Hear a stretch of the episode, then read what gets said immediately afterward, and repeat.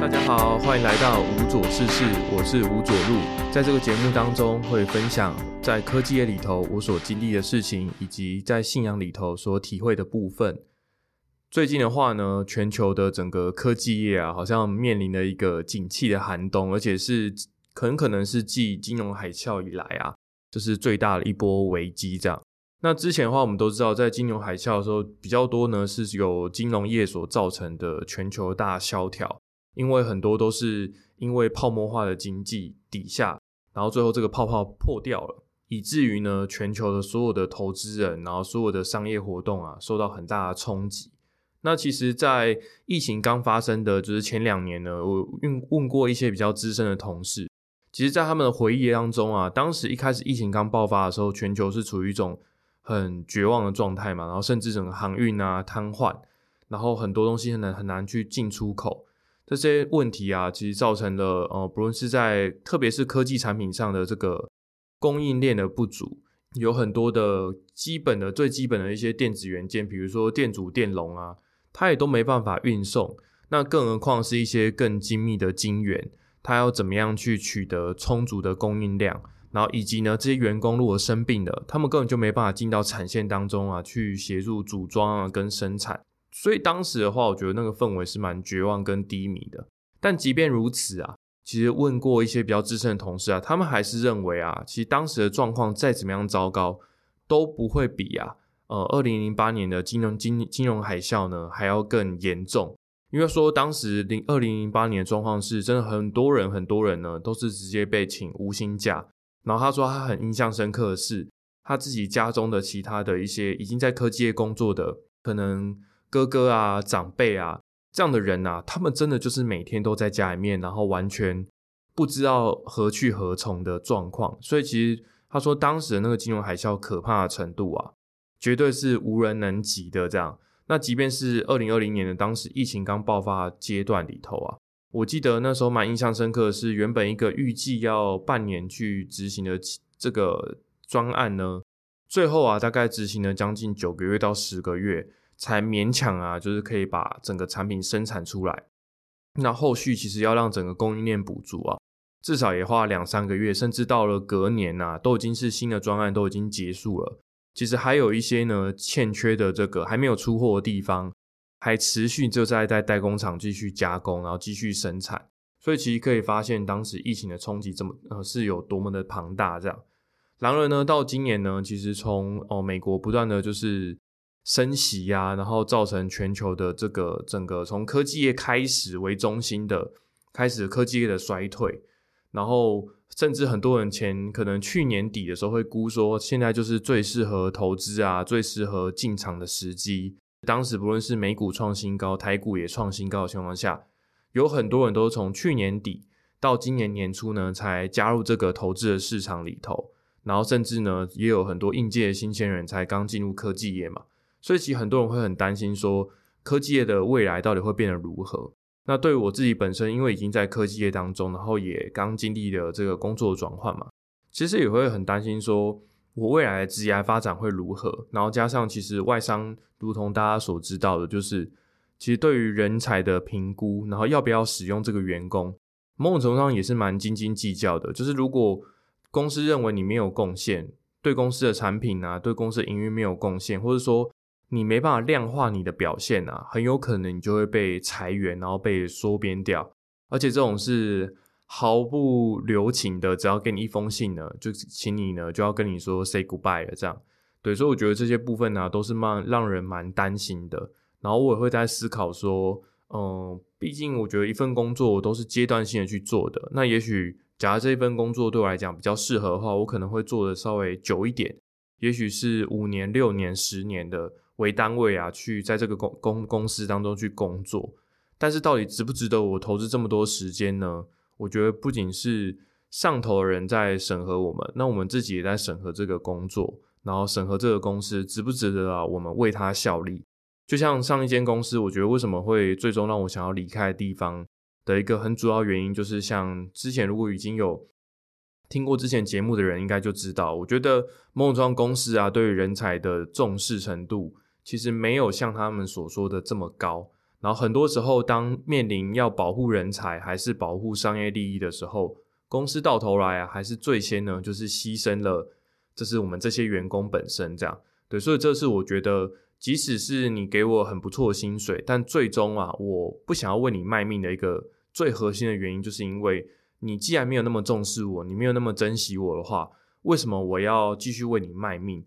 那回到我现在这份工作里头，然后看到现在的整个美国的股市啊，甚至也传出一些领头的一些公司开始缩编，比如说 Google 的话呢，它是减少员工的一些福利；那比如说像脸书，它则是 Meta，它的母公司 Meta 的话呢，则是甚至直接让整个可能某个事业群或某个专案的部门的人直接全部都裁员掉。那加上其实像年初的时候，像网飞 Netflix。它的状况的话，则是因为疫情的关系啊，很多人开始就是走出户外嘛，然后不再需要那么大量的这种待在家里面追剧，然后加上可能一些呃投资策略的错误吧，没办法做出像是前两年那么好的事业高峰，以至于啊，其实在收订阅的用户上面呢，然后在节目的受欢迎程度上啊，其实哦，当然有很多不错的作品，但整体而言也是呈现一个衰退的状况。所以大家就会很害怕，说这些带头的公司，他们一旦衰退啊，其实有很多上下游的厂商也都会受到波及。那这礼拜的话，我觉得蛮幸运的一个部分就是说，呃，算是从我就业以来啊，一个蛮神奇的现象，就是几乎啊，我的用人主管跟我实际上行政上的这个主管啊，都是不一样的人。什么意思呢？也就是说，在行政上啊，在组织图上面呢，我有一位主管，但这个主管啊，通常都跟我日常的业务、跟我工作内容没有什么直接相关。那我还有另外一位呢，就是带我执行专案的用人主管呢，他会协助我去做各式各样的专案，这样对，所以我就呈现一种还蛮矛盾跟蛮奇特的现象。所以在上一份工作的时候啊，他的状况就会像是哦，蛮蛮蛮多时候啊，我这个带我做专案的主管啊，其实。有时候有一些比较琐碎的工作内容啊，他是不太敢叫我做的，因为毕竟我就不是直接隶属于他，他更倾向于啊把这些琐碎的事情啊交给他的下属去做这样。然后有蛮多这种蛮奇怪、奇特的地方，就是说年末打考绩的时候，因为反而是我的这个行政上的主管会去问这个用人主管，然后呢整合所有状况之后来帮我打考绩。然后并不是这个每天跟我朝夕相处的这个专案的主管啊来打我考绩，所以来回一来二去啊，其实就会少了一些正面的这种利益的对决吧。然后也会呈现一种有时候一种很奇特的职场氛围，因为他很难有时候有一些建议啊，可能是他很想要告诉我，或者是他想要去要求的，但是他没办法直接去要求我。那现在新的公司也是这样子，那因为一些。行政上的跟这种人的人员的缺口的这个安排啊，导致啊，我其实是安排在另外一位主管底下。然后这个主管他平常他底下人所负责的产品跟专业领域啊，跟我的这个我实际上工作的内容啊，完全没有任何的相关，以至于在交流跟聊天的时候啊，真的是我听不懂他的内容，然后他也听不懂我的内容。但即便如此呢，他是属于在组织图上，他是我的直属主管。那我日常的话呢，我日常的工作内容是跟另外一个团队的其他同事一起去做。那甚至呢，哦，我几乎我有遇到问题呀，我所询问的主管啊，就是根本没办法，原本的行政上这个主管就没有办法去呃做给予我任何的帮助这样。但是我觉得这一个行政上的主管，我觉得他人蛮好的部分是，他还是会定期的去关心我对于职场适应的程度。然后从旧公司转换过来之后，变过得变得如何这样子，然后过得怎么样？而且啊，他还会就是定期的，就是去承诺说啊，虽然说我们没有什么直接的关联，但是他还是很想要呢，就是请我吃一顿饭，然后好好的聊聊天啊，关心一下我的这个目前的这个适应的程度这样。那上礼拜的话呢，就是他兑现这个承诺啊，然后呢，就趁着我有去进公司，他也有进公司的时候啊，就请我吃一顿饭。那我觉得这个是对于前面所提的这个主题啊，我觉得在饭局当中的时候，我们比较多能够去讨论的。因为毕竟，如果只是想要聊专业领域的话，就如同刚才举的例子嘛，其实我们互相是很难去交流的，然后也常聊一聊就变得很尴尬，只能聊一些可能职场的趣事啊、有趣的地方去做一些交流，以及呢，呃，可能像我工作有时候要去通勤去内湖嘛，那我们也交流一些生活资讯。那比较多的部分呢，我就是我觉得也是从他们资深经理人的角度去满足我我对于职场的一些问题，对一些外商的行事风格的好奇跟疑问点。那我们尽可能去交流跟讨论这些部分。那么我觉得像我自己最在意跟最想了解一些部分，就是其实我会发现公司做很多产品啊，它还没有它还没有办法商业化，也就是我们可能每年推出很多很厉害的晶片，但是这些晶片呢？我们虽然说啊，我们针对去年那个晶片呢，提供一个性能更强的晶片。那从我自己现在到这个公司的这个几几个月时间当中，我去发现啊，其实很多东西都还没有真正商业化，然后去到消费者那边。但是即便如此呢，其实那些新兴的事业群啊，跟某些晶片呢，公司是养了非常多的工程师，想要去执行这些专专案跟做这些产品别。因此，我就提出一个问题，就是说。哎，我有点担心哎，会不会这些产品别如果最后它没有被做起来，那到头来公司会不会索性就说啊，我今天下定决心，我不要养这么多人了，然后我想要把这些都收掉，那会不会造成呢？就是像是刚才前面提到一些大公司一样，产生一些缩编啊，然后人员的裁减，这是我蛮担心的部分。然后另外一个就是说，像我自己目前负责的专案，也因为。市场的饱和跟竞争吧，其实有慢慢的缩退跟缩减。在台湾的话呢，其实我所能够处理的案件啊，跟专案的数量，其实是每个月的不断的在下降，这样，而且真的是从数据报表上可以很明显的看到这个衰退的情形。因此，我也会担心说，会不会我在下一波的这种大变动当中啊，我也没办法与时俱进，然后我就会年纪轻轻的就被这个大环境去淘汰掉。所以我有很多这样子的问题呢，就在呃公吃饭的饭局里头啊，去请教这一位呃职场比较资深的这个前辈，这样。那他本身也是我自己的组织图上的主管，所以我也觉得说，可能从工作心态上的部分呢，可以去跟更多跟他学习。然后我也觉得，因为外商很强调是这种个人战吧，我们一致都认为说，如果最好如果要投入到外商的话，还是要有一定的这种。呃，做产品跟专业的经验之后啊，再投入这种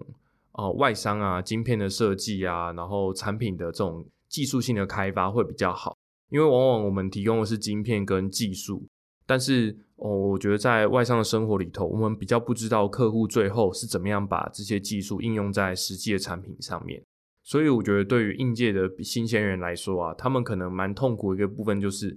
我猜，即使他们竟然花一两年的时间去学习啊，他们也还是很难进入状况，因为他们往往看不到这个产品最后被做出来的样子，以及呢，有很多东西我们只是理论性的知道，但不知道它最后会怎么样被呃设计出来，然后是什么样的消费者会去如何用什么样的方式去使用这个产品。我觉得这个对应届的新鲜人来说会是一个呃蛮大的门槛。那么回到啊，就刚才讲到我所丢给这些职场前辈的这些问题，那我觉得从他的角度来讲，其实这几年当中，我觉得全球的金融啊，然后股市一个蛮大的问题，就是我觉得对于一些事件性的反应啊，就是太过敏感了。因为我之前以前在台湾的这种公司的时候，我知道公司的规模算很大，然后很多时候媒体啊或投资人会因为我们某一个发布了一个新的产品，然后得到不错的口碑啊，就。单方面认定说啊，我们一定会这个股市长红啊，然后呢会一路上涨。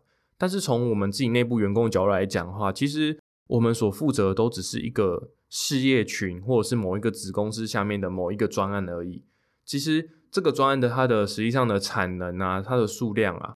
都远不及呢能够去动摇跟影响这一个公司今年度的年收。往往呢都是需要。呃，一个很整体的趋势性的结果，才会左右这个公司会继续上涨的，还是会哦做微幅的衰退啊，或者是需要改组。但是我觉得，因为全球投资投资人啊，随着资讯的流通啊，就变得更加敏感。往往只要有人爆料啊，或者是走漏一些风声啊，大家很容易就因为这些片面的资讯啊，而对投资市场充满过度信心，或者是呢大量的失去信心啊，想要去撤资。对，所以我觉得这是算哦，从疫情以来啊，整个全球的发展啊，股市的一个很明显普遍存在的问题。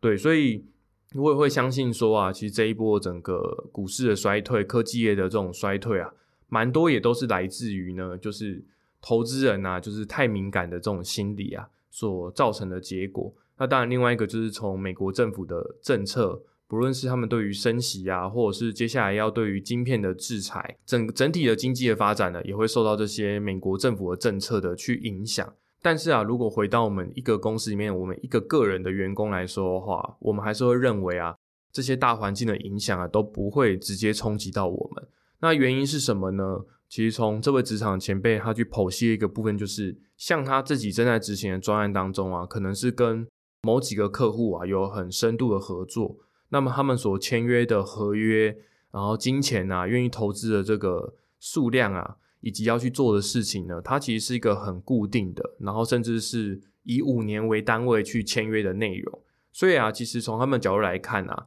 就是他们目前的工作内容啊，至少在五年内呢，都不会受到任何外在因素去影响，因为毕竟哦，合约就写在那边，然后要每年会去互惠的这个金额啊，跟利益啊。就是一个固定的数量，所以他们很明确就是可以知道说，哦，公司呢至少在未来五年当中啊，还是会愿意持续去花钱去养这些员工，因为他们可以带来的利益是有哪些部分。那像我自己个人的部分也是，因为我自己所擅长的专长，它目前的话在我们所服务的接触的客户当中，他们还是有一大量的需求出来，即便今天可能 A 产品，呃 A 类型的产品呢，它开始衰退了。但是 B 类型、C 类型的产品呢，它还是会持续的去发展，人们还是会花钱在更新的这种消费电子上面。因此，我可以知道说，我的技术即使是在大环境不断的变革之后啊，还是会需要我的这一项技术。所以啊，短时间之内啊，并不会直接去冲击到我的工作内容。